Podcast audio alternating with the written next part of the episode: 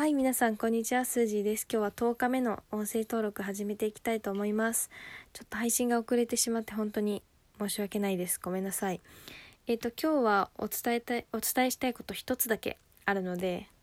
聞いてほしいと思います。あの、今日、お昼頃に YouTube の方にアンタイレイシストについて、どうやったらなれるのかっていう動画を、あの、配信したんですけど、アンタイレシストっていうのは非差別主義者のことですね。あの日本語で言うと。そのような人になるにはどうすればいいのかっていうのをちょっと自分なりのなんだろうモヤモヤがあったのでそれをメディアにぶつけようと思って YouTube のリソースを使って発信しました。はい。まあもちろん反響があったのは海外の方ですよね。海外の方が何か反応してくれてすごく勇敢だよとかなんかよく言ったとか言ってくれたんですけどやっぱりそうやって言われてもうんなんだろう。別にこの今回のあの動画は自分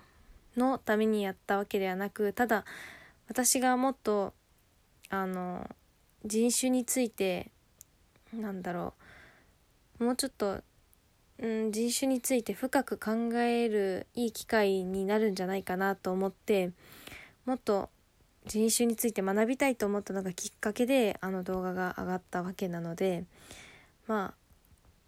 あはいこの動画をあの見てくださった方も、まあ、見ていない方も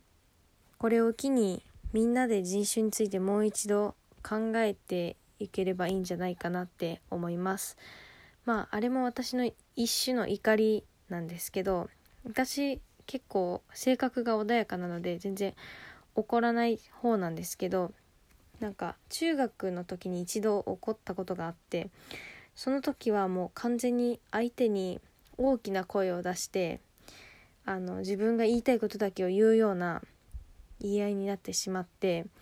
あれはすごくなんだろう後悔というか後々何の解決にもつながっていかなかったのでやはりその誰しも怒りを覚える時はあると思うんですけどけどそれをどうしどのようにして相手に伝えるのかっていうのが大切でそれが結局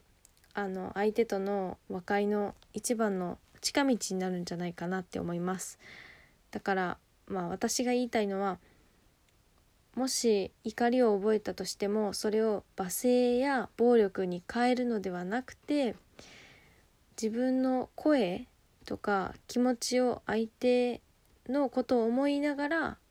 怒るっていうようなやり方に変えていかないと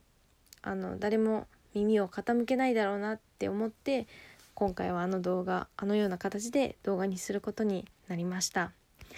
はい。まあ今日はそうですね。怒りを言語化していこうっていうのをあの心に決めたので